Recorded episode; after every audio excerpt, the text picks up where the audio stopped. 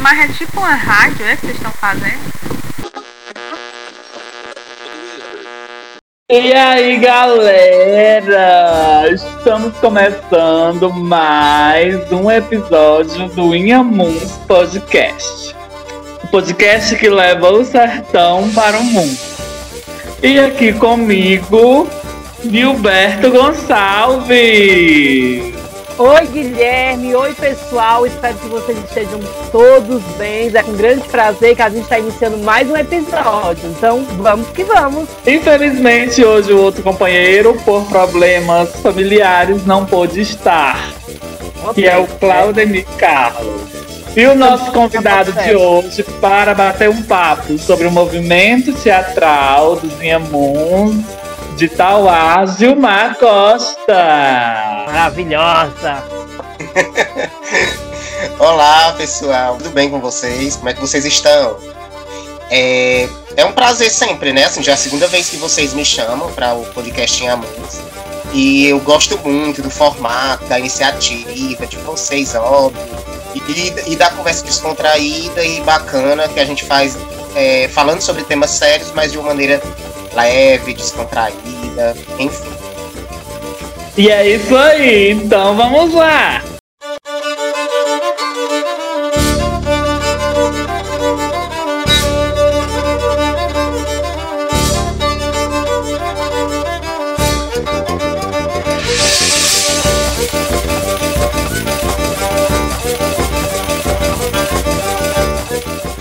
Filmar Antes de mais nada, quer dizer que é um prazer sempre estar conversando contigo, né? Tanto aqui pelo podcast como fora. A gente tem um ciclo de amizade muito forte. A gente está aqui no momento de leveza para falar mais sobre essa sua carreira, como é que se iniciou, como foi o desejo de fazer o teatro, né? Como, como foi esse pontapé.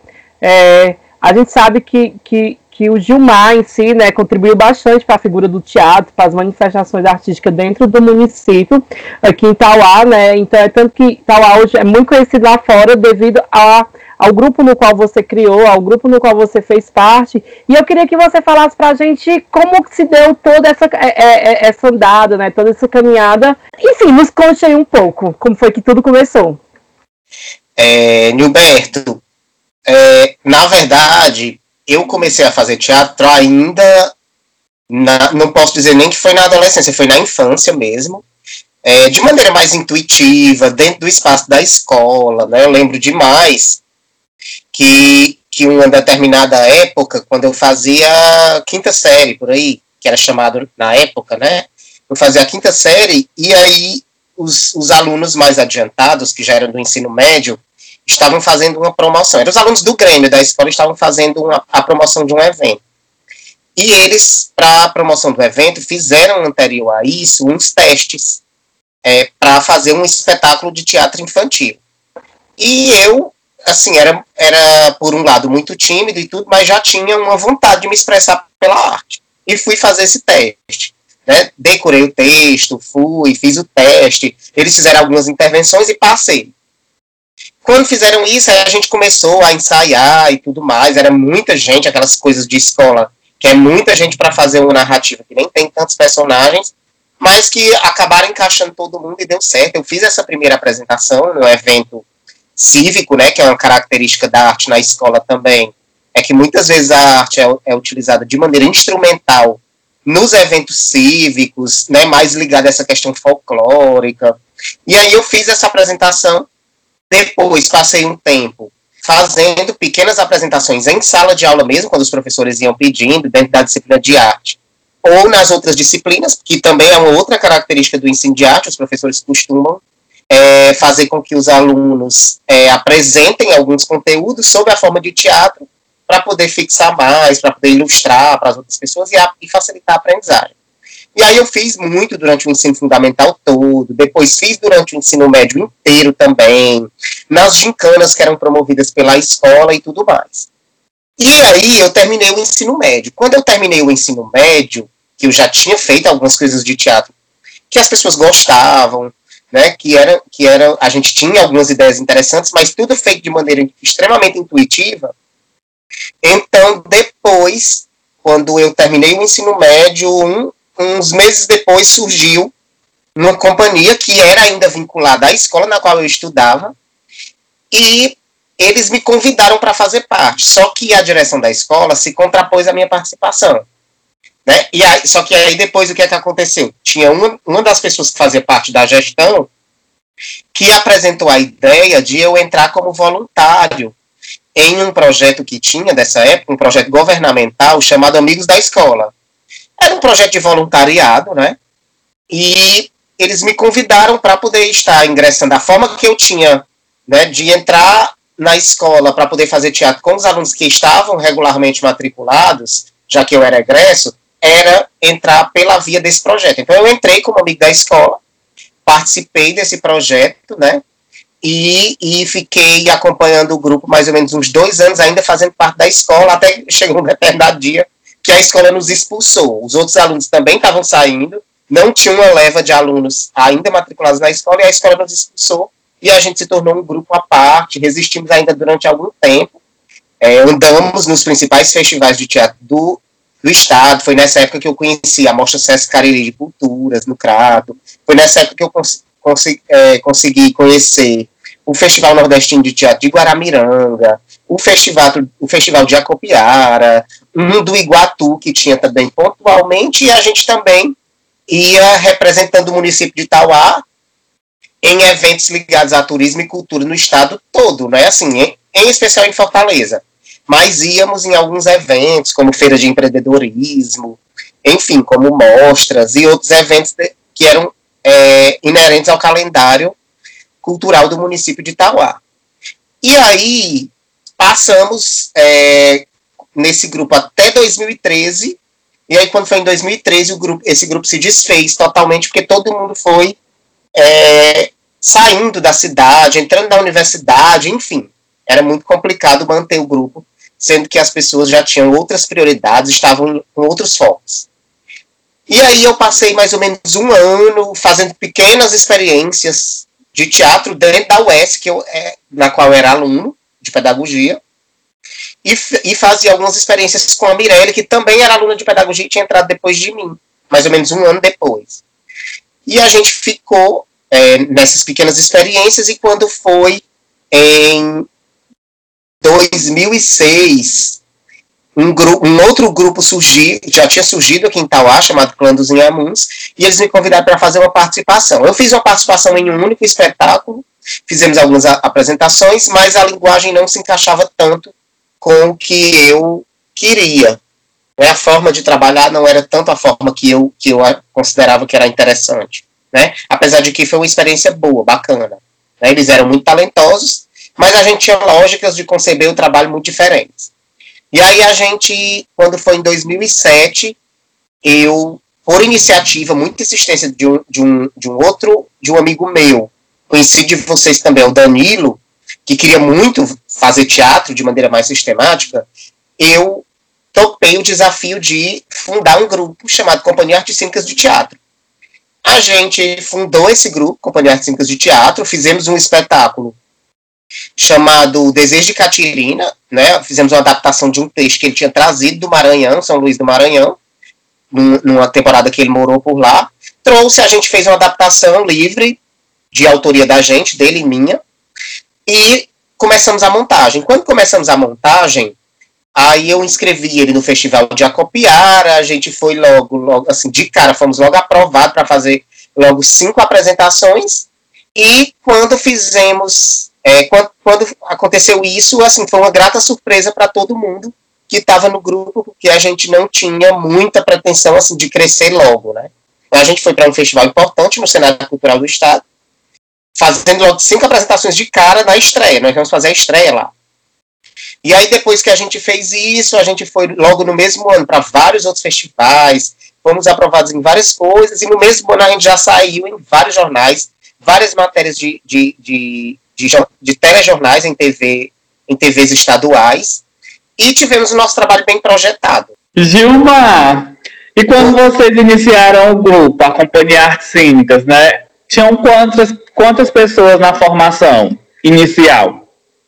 Pronto, é assim, é, inicialmente nós tínhamos é, Rebeca, Vaiarte Salles, né, Rebeca Lima, Vaiarte Salles, Danilo Cavalcante é, e eu, Gilma Costa. Né? A gente acumulava muitas funções. Aí depois das primeiras apresentações do nosso primeiro espetáculo, que era o Desejo de Catirina, um espetáculo resultante de uma livre adaptação de um texto que o Danilo tinha trazido de São Luís do Maranhão, e a gente pegou esse texto, se debruçou, fizemos várias alterações, e o texto ganhou a nossa cara, a nossa autoria, né? Até porque era uma história da tradição oral, que é a história do Mateus e da Catirina, enfim. E, e aí eles, o Danilo me propôs, eu estava assim, decidido a parar de fazer teatro mesmo, porque depois de algumas experiências que não tinham sido tão interessantes para mim, eu estava querendo tomar outros rumos. E aí o Danilo, mediante muita insistência, acabou me convencendo a voltar a fazer teatro e ser o diretor do grupo, já que não tinha alguém que assumisse essa função, né? E eu nunca neguei para ninguém que é, estive diretor, mas na verdade me considero um ator, eu gosto de ser dirigido, né? Então aceitei o desafio de atuar e dirigir, sabendo que isso também era um risco. E aí é, a gente assumiu o, o, desafio de montar o Desejo de Catirina quando a gente foi para o primeiro festival, que era o Festival de Teatro de Acopiara, que nós somos selecionados logo de cara para fazer cinco apresentações. Eu percebi que era estava sendo assim muito complicado a gente ficar só os quatro fazendo uma série de personagens mediante a, a experiência que a gente teve na estreia, que foi lá no Festival de Acopiara. Então eu decidi chamar uma outra pessoa nessa época. A gente chamou o Odélio Moreira para poder fazer o boi. Ele foi exclusivamente para fazer o boi. Né? E aí a gente ficou em cartaz depois no Centro Cultural do Bom Jardim, no Dragão do Mar, fizemos Teatro José de Alencar, vários lugares, Festival dos Iamuns, dentre outros festivais. E nós, é, até o final, ficamos com cinco pessoas nesse espetáculo. Eu também entrei, juntamente com outro ator, para poder fazer é, o coro, né, onde a gente, nós éramos as pessoas que fazíamos a música do espetáculo. Eu não estava em cena propriamente dita, mas tinha uma sede muito grande de atuar. Então, o nosso segundo espetáculo, eu passei a atuar e a dirigir e a, e a ser o produtor também, dentre outras funções. Era a face do Panelada. E o grupo cresceu, né? A gente teve aí a oportunidade de chamar mais pessoas, que foi quando vocês entraram, né? É, Nilberto, Guilherme, dentre outros, né? Mirelle, Lucas, Sim. enfim.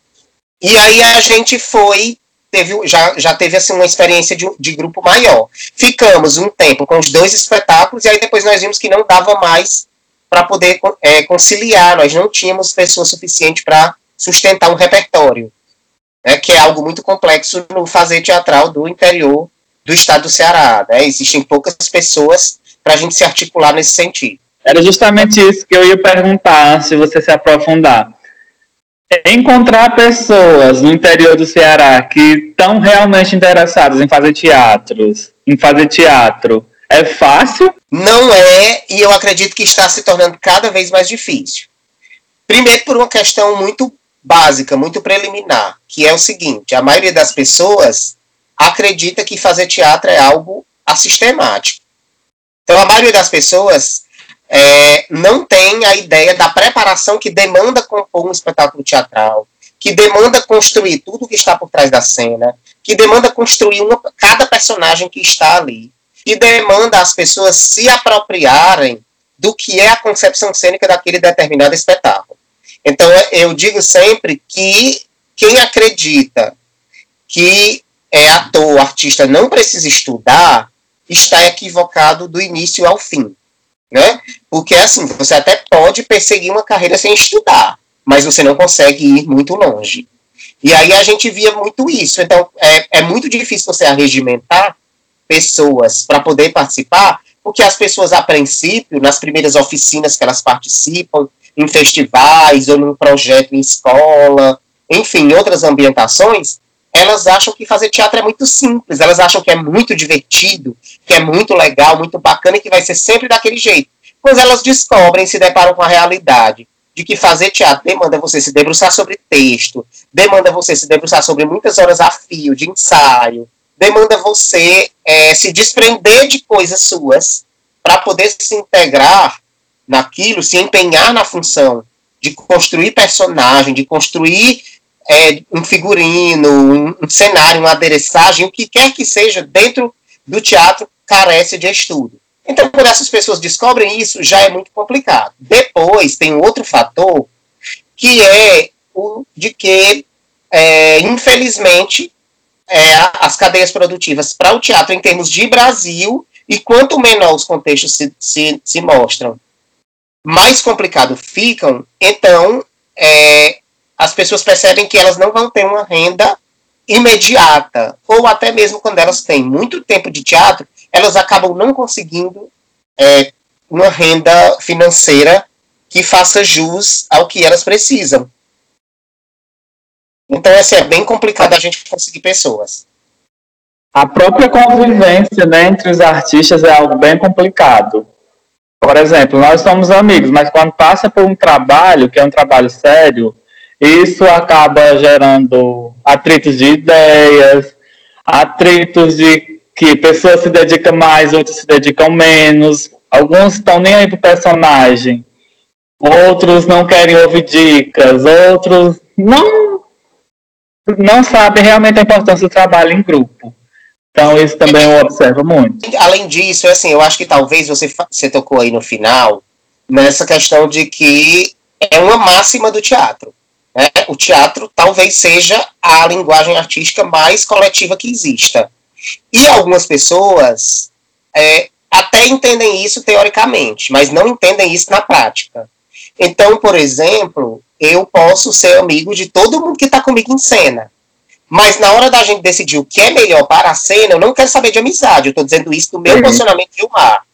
Para mim não interessa amizade, para mim não interessa o quanto eu gosto de você ou de qualquer outra pessoa. Eu quero saber no que vai render mais para aquele trabalho.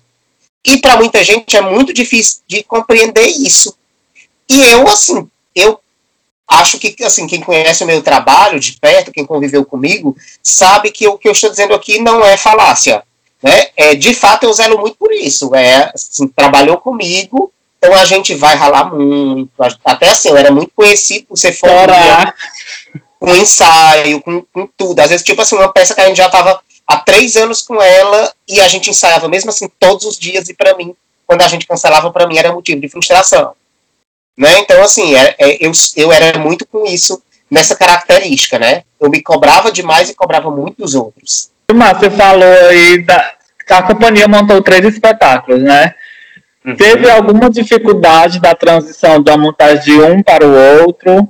Se sim, quais foram elas que você sentiu enquanto diretor? Guilherme é, Nilberto, eu considero que, assim, as dificuldades são pequenas. Eu acho que é assim, nenhum grupo de teatro, de qualquer linguagem artística que, que, que seja, pode se acomodar ou em uma linguagem, ou em um espaço, ou em uma forma de fazer teatro, enfim. Claro que cada grupo tem a sua tônica de trabalho, tem um conceito que reveste o seu trabalho, né, que está por trás disso tudo, que, que está por trás ou está acima ou, ou permeia todo o seu trabalho, né? Mas é assim, eu penso que a única, talvez a maior diferença um pouco de adaptação mesmo, e que demandou mesmo só com base no tempo, uma preparação com base no tempo, foi quando a gente passou da faça do panelada para papoula. Porque a gente rompeu com o espaço cênico, né? A gente saiu da a gente saiu da rua e foi para o palco, muito embora a estreia da papoula a gente ainda fez na rua, por ser no, no Festival dos Inhamuns, e a gente queria participar, então a gente fez isso.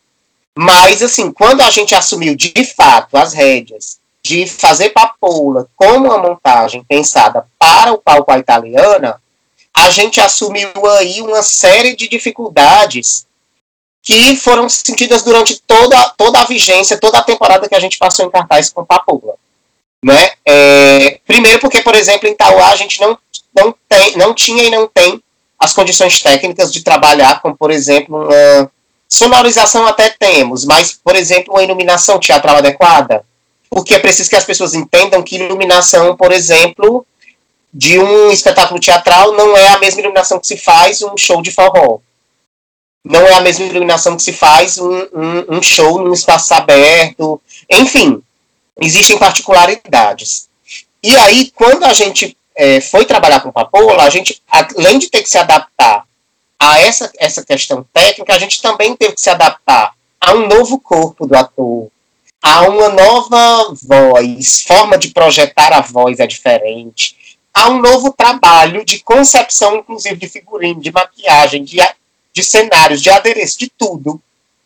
Então, assim, é, eu creio que essa adaptação mesmo mais é, forte foi a, no princípio, na montagem mesmo em si, né, nas bases do projeto. Depois, eu creio que a gente conseguiu é, se encontrar no meio disso tudo. Bom, você falou muito essa questão do, do, do dessas realidades, né? Do, do da questão do, do, do fazer teatro, principalmente para o pessoal do interior, né? Que é muito complicado. E pegando por uma experiência própria, né, assim, eu tive tanta experiência nas escolas como depois a oportunidade de fazer parte do grupo, né, e assim, eram dois momentos e dois espaços completamente diferentes, né, que realidade diferente, né, no caso, na, na escola não tinha aquele todo, aquele todo compromisso e tudo mais, então acho que muitas vezes as pessoas é, tinham como teatro na escola algo para se divertir, para entreter o momento e tudo mais, né? Quando eu passei a ter contato com, com você, Gilmar, e os outros meninos que faziam parte do Cínicas, é que a, eu tive a oportunidade de estar tra tá trabalhando diferente, que muitas vezes as pessoas achavam, por mais que a gente estivesse fazendo trabalho profissional fora, ali com o um grupo, muitas pessoas ainda, é, muitas pessoas ainda diziam que era uma perda de tempo, né? Então, assim, é, como foi para vocês a iniciar o grupo, né, a questão do apoio e tudo mais, a visão das próprias pessoas para a criação do grupo em si. Tudo que eu vou falar aqui precisa ser relativizado, né? É, em termos de, de público, a gente passou por um tempo assim muito muito severo de formação de plateia mesmo, um processo que na verdade é constante, né? Esse processo ele nunca terminou. Ele foi iniciado, mas ele nunca terminou. Né? De, é, mas a gente conseguiu ver uma diferença entre as pessoas, por exemplo, difer, é, em relação a, a diferentes parâmetros. Por exemplo, antes a gente via uma postura diferente das pessoas na rua na forma de assistir teatro. Então ia muita gente assistir teatro que não valorizava só para atrapalhar as apresentações. Com o tempo de tanta gente fazer, a gente percebeu isso mudar nas pessoas. As pessoas já, já conseguiam fazer é, uma intervenção no sentido de que quando tinha alguém atrapalhando o espetáculo de rua, onde é natural haver isso, havia pessoas que intervinham e afastavam essa questão das pessoas que estavam atrapalhando, barravam essa, essa, essa questão de quem estava atrapalhando. Uma outra coisa também é que quando a gente, por exemplo, começou a fazer papoula em espaço fechado e outros espetáculos em espaço fechado, a princípio a gente percebia que as pessoas não iam tanto e aí, com o tempo, a gente começou a perceber que a gente fazia, por exemplo, às vezes duas sessões no mesmo dia, e, aí, e às vezes ainda tinha pessoas para uma terceira sessão, se a gente quisesse fazer uma terceira sessão. Então, assim, quando você percebe que a procura está aumentando, significa que a cabeça das pessoas também mudou um pouco, né? Assim, as pessoas começaram a perceber essa questão da, da mudança de, de olhar e tudo mais. Com relação ao apoio né, assim, no geral, é, a, gente, a, a, gente considera que é importante o que a gente chama de apoio moral, né, o apoio de ah, faça, é importante, né, a gente gosta de apoio moral, óbvio, de valorização, mas a Sim. gente gosta de, de valorização prática, também, concreta. Uhum. Então, a gente acredita que é, a cidade de Itauá, em termos de autoridades, né, a gente vê aí, por exemplo, o Radi, que por muito tempo nos apoiou demais e fazia o máximo que ele podia, né? Assim, fazia das tripas o coração, buscava muito. Mas por parte do todo das autoridades, a gente ainda percebe que falta é, enxergar melhor a importância das manifestações artísticas e culturais para o desenvolvimento da cidade. Então, assim, é, a gente teve durante muito tempo, por exemplo, apoio de transporte para viajar para os festivais, para algumas coisas, muito apoio, né? Mas é assim, a gente tem que entender que ao passo que o município está fazendo isso, a cidade também está sendo projetada, a, a, cidade também está sendo divulgada, os valores do que é produzido nesse local também estão sendo difundidos. Então a gente precisa entender que é uma via de mão dupla. Né? Assim, na verdade, não é favor, né? não é bondade, não é nada disso. É, é, na verdade, não é nada mais do que a obrigação. E não é lazer. É, justamente. Então as, as pessoas. É, claro que arte e cultura é lazer, mas não é, é só lazer. Lazer não é, é o início. Lazer. É, lazer é uma parte do, do processo todinho, pequena. Né? Os outros ganhos são muito maiores do que isso. Porque pessoas que dedicam seu tempo, pessoas que, que, que vão, vão se preparar né, para poder levar o melhor em si para o público. Né? Então, assim, tem todo um trabalho profissional ali em cima das pessoas que fazem esse processo do teatro. E assim, era o que eu sentia muito na gente, né? Que a gente se preparava o bastante e tudo mais. É tanto que as oportunidades que eu tenho de falar e dizer assim, o período que eu trabalhei no Cínica, no tempo que eu estava no Cínica, a gente não, a gente não passava um mês ensaiando o espetáculo. É, o próprio caso de Papola, se, se não me falhar a memória, foram o quê? Seis meses de ensaio até a gente ter o primeiro teste, né? Que não foi um teste favorável, que foi um teste na rua, mas a gente precisava ter essa experiência, que é fundamental e tudo mais, para a gente já começar a, a, a, a, ter essa percepção de como é que esse espetáculo está andando, né? Então, assim, é um trabalho de dedicação e que existe muito esforço e principalmente muita valorização. É muito necessário, sobretudo, porque é, as pessoas precisam de deixar de ter essa essa visão contemplativa da arte. Não é aquela coisa é, de que o artista é meio lunático. Não, o artista é uma pessoa situada na realidade. Né? Ele tem uma vida social e, além de artista, a gente desempenha outros papéis sociais. Então, além de, além de artista, por exemplo, é, nós três aqui somos professores ou estamos professores, somos filhos, somos netos, somos familiares de outra pessoa, temos cônjuges, não temos namorados e namoradas, enfim, nós temos outras funções sociais e a gente precisa é, enxergar que a arte ela deve, ela deve ser um fazer socialmente é, não somente útil, né, mas sobretudo respeitável, considerável. Sim. E a falta, a falta primeiro falando quando eu fui assistir teatro, né, falando do processo de formação de plateia, eu recordei quando eu fui assistir primeira vez, pela primeira vez um espetáculo de rua, que teve um estranhamento justamente porque eu não fui trabalhar desde lá de trás da infância, não sei. Mas faltava aquilo chegar no espaço onde eu, onde eu convivia. E graças ao Festival de Ziamuns eu tive meu primeiro contato com um teatro de rua. Houve estranhamento. Eu dizer, isso é teatro? Não, mas isso não é teatro porque não está num lugar fechado, não está num, num lugar com luz, com tudo aquilo que a gente vê, vamos dizer assim, em livros e na TV, de como seria um teatro. E o teatro de rua hoje ganhar as dimensões que ganha, principalmente aqui na região, né? Principalmente nesse processo de formação de plateia, como você citou. Então é. o teatro é o teatro é o espaço físico, mas o teatro é o fazer teatral. Então assim a gente pode é, a gente pode até, por exemplo, não fazer teatro sem. A gente pode não fazer teatro sem luz, sem figurino, sem maquiagem, tendo somente o ator e os seus elementos principais, que são o corpo e a voz. Não é? Mas uhum. a gente jamais vai fazer teatro sem a figura humana. Então, assim, é, é muito importante que a gente entenda que o teatro é uma arte exclusivamente humana. Nós não veremos nunca animais fazendo teatro. Eles podem fazer qualquer outra coisa ou serem adestrados para participarem de algo, né? Como a gente já viu aí numa série de coisas e vê historicamente.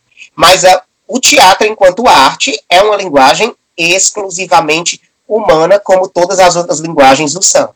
Gilmar, hoje a gente sabe que você é professor de artes, né? Licenciado em artes. Até pode ser uma pergunta retórica, mas eu gostaria de saber como o teatro influenciou para você tomar essa decisão de você fazer uma licenciatura em artes, para você atuar na sala de aula? Pronto, é assim, Guilherme. Para poder eu responder sua pergunta, eu vou ter que voltar na minha primeira formação é, inicial, né? Eu tenho dois cursos de formação inicial. Primeiro, eu sou graduado em pedagogia na UES, hum. de Itauá. E quando eu fiz pedagogia, que para mim é o curso onde eu mais aprendi até hoje, né, em toda a minha trajetória acadêmica, o curso que mais me ensinou foi pedagogia. Eu não posso deixar de, de reconhecer isso. Por onde eu passar, eu reconheço isso, né? Pelo, pelo próprio curso em si, mas pela instituição onde eu fiz, pelos professores com os quais eu tive contato, enfim, por tudo o que deu arcabouço a minha primeira formação inicial. Então, quando eu fiz pedagogia, né, eu é, de cara, assim, me identifiquei com tudo que eu aprendi lá dentro, mas inicialmente já não me identifiquei tanto com ensinar crianças. Em especial com a educação infantil, nunca tive identificação nenhuma. É, me experimentei no ensino fundamental, nos anos iniciais, né? Gostei, mas também vi que não era ali, de fato, o meu lugar. Então, quando surgiu a, a, a oportunidade, eu já estava de olho no concurso do Estado, né? Quando surgiu a oportunidade de eu fazer uma segunda licenciatura, eu não pensei nem duas vezes em fazer uma atrelada à área de artes. Eu fiz artes visuais, como você está fazendo também, mas em nenhum momento eu, eu duvidei de que eu faria artes em detrimento de qualquer uma outra. Né? Eu escolhi, de fato, arte consciente. Eu já queria fazer concurso para ser professor de arte. No ensino médio, a gente sabe que o curso de pedagogia ele não nos dá chancela legal, não nos autoriza legalmente a sermos docentes no ensino médio em disciplinas específicas, né? Como arte e outras que demandam uma formação específica. Então, eu fiz o curso de arte na, na, pela Unimes, Universidade Metropolitana de Santos, onde eu aprendi muito. E quando fui, fiz a prova, é, as, as provas, melhor dizendo, do concurso, obtive sucesso, obtive aprovação e no ano de 2014 fui empossado como professor pleno 1 de arte no, do, da rede estadual de ensino do Ceará. E aí tive a experiência de ir para duas escolas regulares no ano de 2014, que a gente assumiu logo após a Copa do Mundo, então assim, foi um ano bem atípico de posse para a gente, né? E aí eu fui, fiquei em duas escolas regulares, sendo professor de arte, em várias turmas e de complementando carga horária como diretor de turma em uma outra disciplina que era sociologia, que eu também gosto muito. E aí fiquei seis meses nessas duas escolas e abri uma seleção para a escola profissional, que é uma escola com uma outra filosofia, é uma outra roupagem, né? E aí exige que mesmo que você seja efetivo do Estado, você faça uma seleção para poder ingressar nessa escola. E aí eu fiz, passei e fui no ano seguinte para essa escola, onde fiquei lotado com arte, mundo do trabalho, empreendedorismo, projetos interdisciplinares e também fui diretor de turma. E aí eu vi formas diferentes de lecionar arte. Né?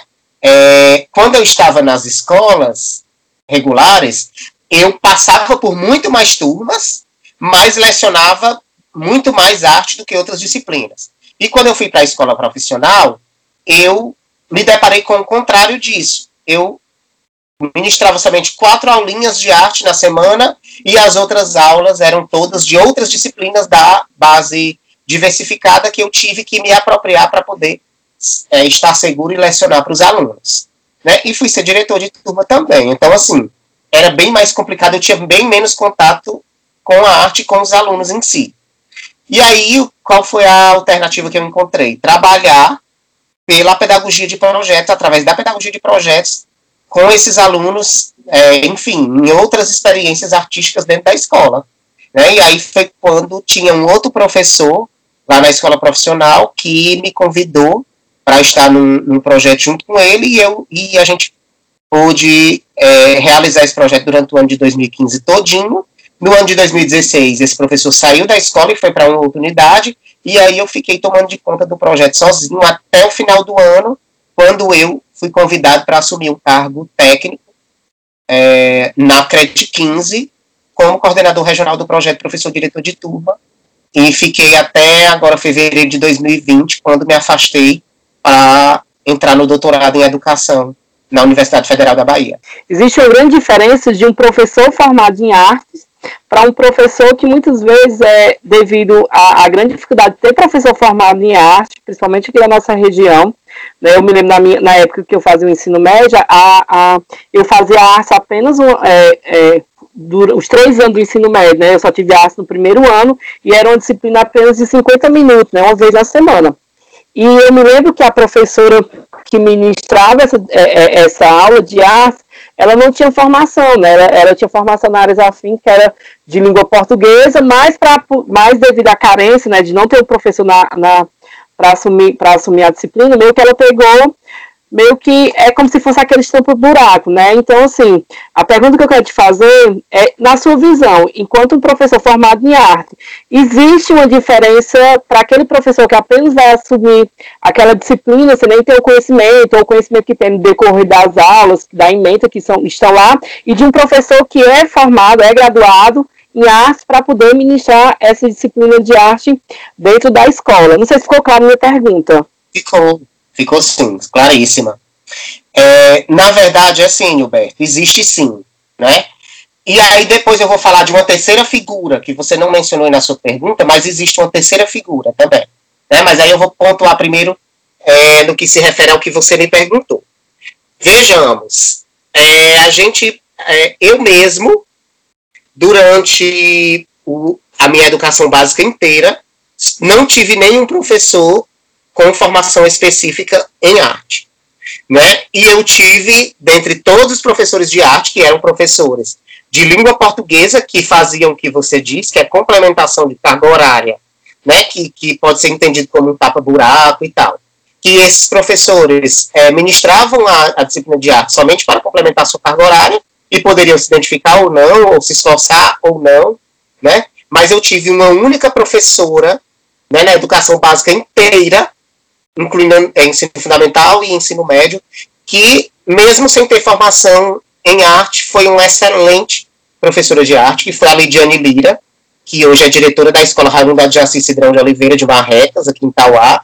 Né? Ela foi uma professora, assim, exímia, para você ter ideia, a, a primeira professora é, que me apresentou a ideia do que é educação do olhar dentro do ensino de artes foi ela, lá no segundo ano do ensino médio. E isso para mim foi uma descoberta incrível, porque eu já conseguia entender a importância desses conceitos dentro da arte, mesmo sem ter uma apropriação assim profunda. Eu tinha vontade e, e, e gosto, identificação, né? mas eu não tinha conhecimento propriamente dito. Então ela foi uma professora que acrescentou muito à minha bagagem mesmo sem ter formação específica em arte, ela era formada em língua portuguesa, né? Então eu enalteço o trabalho dela, né? E aí você vê depois é, o professor de arte com formação específica. Eu diria que o professor de arte com formação específica, ele tem mais chances de fazer um bom trabalho no ensino de arte. O que não significa necessariamente que ele vai fazer. Porque vai depender muito da forma, das interações que ele teve, das experiências que ele teve com a arte. Então, assim, para mim, foi muito importante, primeiro, ter tido a experiência como artista, para poder depois me constituir como um professor de arte. Foi muito importante. Mas onde é que eu quero chegar? Na terceira figura, né? É que para você ser professor de arte, você não precisa ser artista também. Né? Você pode ser um bom professor de arte sem ser artista. Porque o objetivo do ensino de arte na escola, sobretudo na educação básica, não é, não é desenvolver artistas, não é criar artistas, não é compor artistas.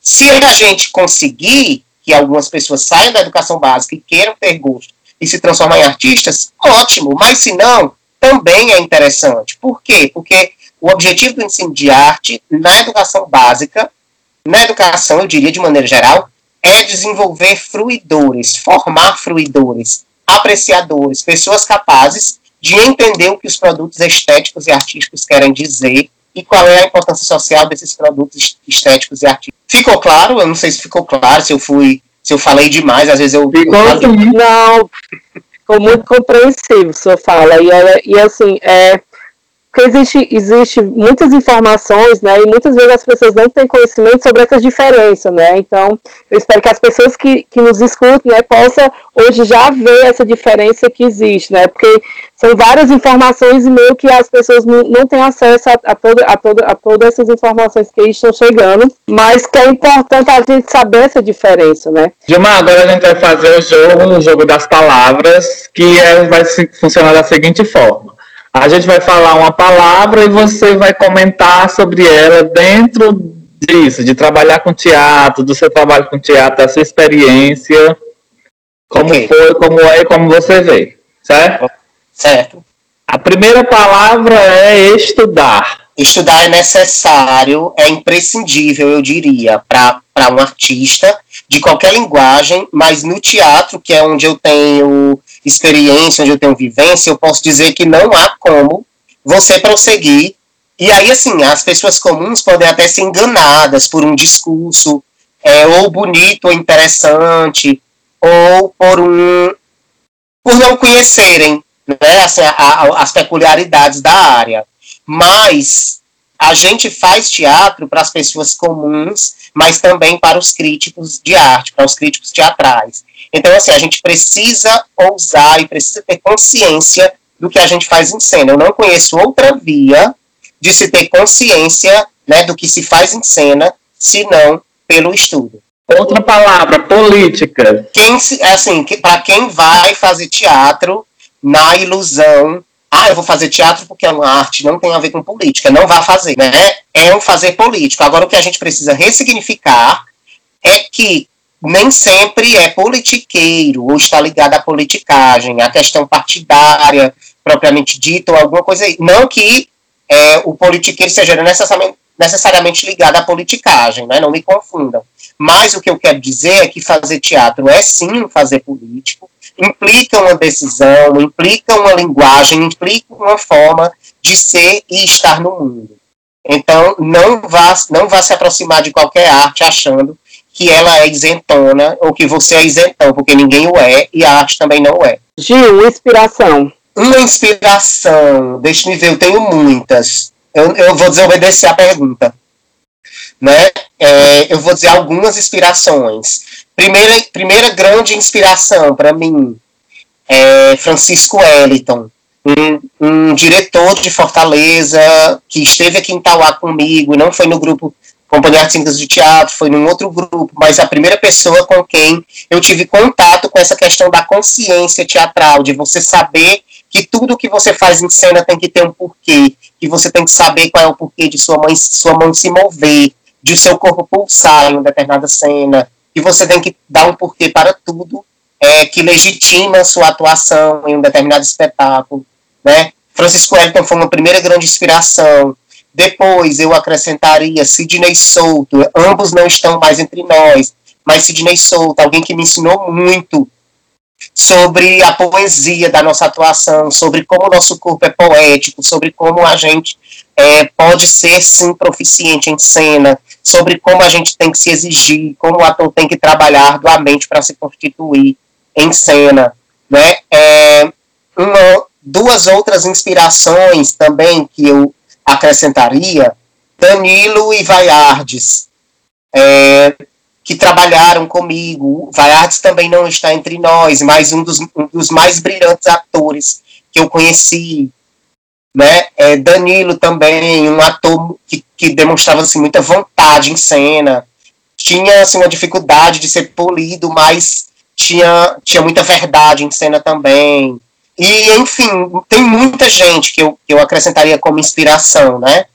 É, são muitas pessoas mesmo. Eu acho que agora eu não vou conseguir, nessa pergunta em específico, eu não vou conseguir ser assertivo, né? E nem tenho o compromisso de ser, porque eu tive muitas inspirações e tenho muitas inspirações nesse sentido. Eu vou fazer aqui a da Claudemir, que a Claudemir deixou, sobre fomento. Fomento, pronto. Eu entendo que, as, por exemplo, as leis culturais, elas são instrumentos extremamente importantes, né, para que a gente possa conquistar, né, os grupos possam conquistar a sonhada sustentabilidade, enfim, né, sou a favor de algumas ressignificações em termos das leis culturais, é, defendo que deve haver uma fiscalização maior, né, defendo que deve haver critérios mais rígidos, né, com relação à, questão da, da, do acompanhamento à, à, efetivação dos projetos culturais, enfim, de muita coisa, mas o fomento ele é necessário para que a cadeia produtiva nessa área possa se sustentar, possa, de fato, é, ter uma, um, uma consciência nos demais setores de que é, é sobretudo essencial, a cultura e a arte são essenciais no desenvolvimento de qualquer povo. Então a, a gente só, só consegue fazer isso pela, pela via também da economia, a economia da cultura, né? Que nem sempre vai ser uma economia criativa, mas que ela precisa de sustentabilidade, assim como qualquer um outro fazer ou saber humano. Um desejo, gata. Um desejo. Uh, ver um teatro diferente aqui nos Inhamuns. Eu desejo ver um teatro é, diferente aqui. De, em todos os sentidos, eu estou falando. Eu desejo ver é, um trabalho cênico diferente, há muito tempo não existe. Eu desejo ver é, pessoas diferentes nascendo para isso. Eu desejo ver é, espetáculos mais inquietantes, mais problematizadores, linguagens mais diferenciadas. Eu desejo ver um teatro mais pulsante. Assim, seria essa o meu desejo em termos de teatro, né? Porque eu tenho muitos outros desejos. Gilmar, para encerrar, eu gostaria que você deixasse aí uma mensagem, uma palavra para quem está começando ou para quem pensa em começar aqui da região dos Inhamuns a fazer teatro, a estudar. Pronto, é. O primeiro conselho que eu dou é se aproximar do, do movimento artístico, né? Dos grupos, coletivos, projetos que fazem parte. Então, assim, aqui hoje o que a gente tem de aproximação mesmo com a iniciação teatral é a ELT, a Escola Livre de Teatro em Amuns, que é um, um, projeto importante nesse sentido, né? Eu acredito que o primeiro passo para quem quer é fazer isso. E a partir do momento em que você adquirir alguma experiência, que você possa começar a estudar, e aí, assim, estudar de maneira mais sistemática, o teatro propriamente dito. E quem deseja seguir isso, procurar uma formação acadêmica em teatro que lhe garanta é, os subsídios necessários para que você possa crescer. Né, nesse sentido, hoje a gente tem aqui, por exemplo, a Tainária Romão, que é uma menina que saiu, né, começou a fazer teatro na comunidade na qual ela era inserida, depois foi para a escola profissional, fez teatro por lá e hoje em dia já está aí bem, pré, bem perto de se graduar em teatro na URCA. Enfim, é um exemplo para nós de alguém que conseguiu né, é, hoje se apropriar da vivência teatral mais formal, mais sistemática.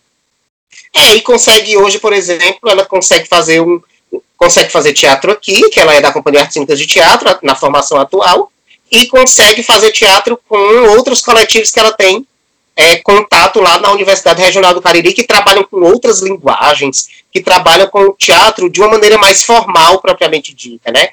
Trabalha o teatro como conteúdo formal, que é, é algo ainda bem distante do que a gente vivencia aqui na nossa cidade. E estamos chegando ao fim, Gilmar. Obrigado por você estar aqui, por você ter aceitado o convite mais uma vez. Se despeça do público.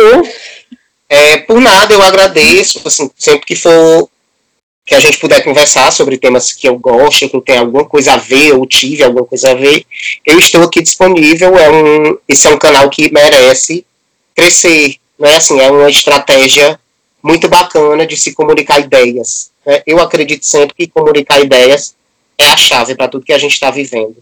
Né? Exatamente. Gilberto. É, Gilmar, foi um prazer estar com você. É sempre uma honra, tá? Um desejo conversar com você e que a gente possa ter mais oportunidades como essa para a gente estar sempre debatendo esse assunto que tem uma importância, né?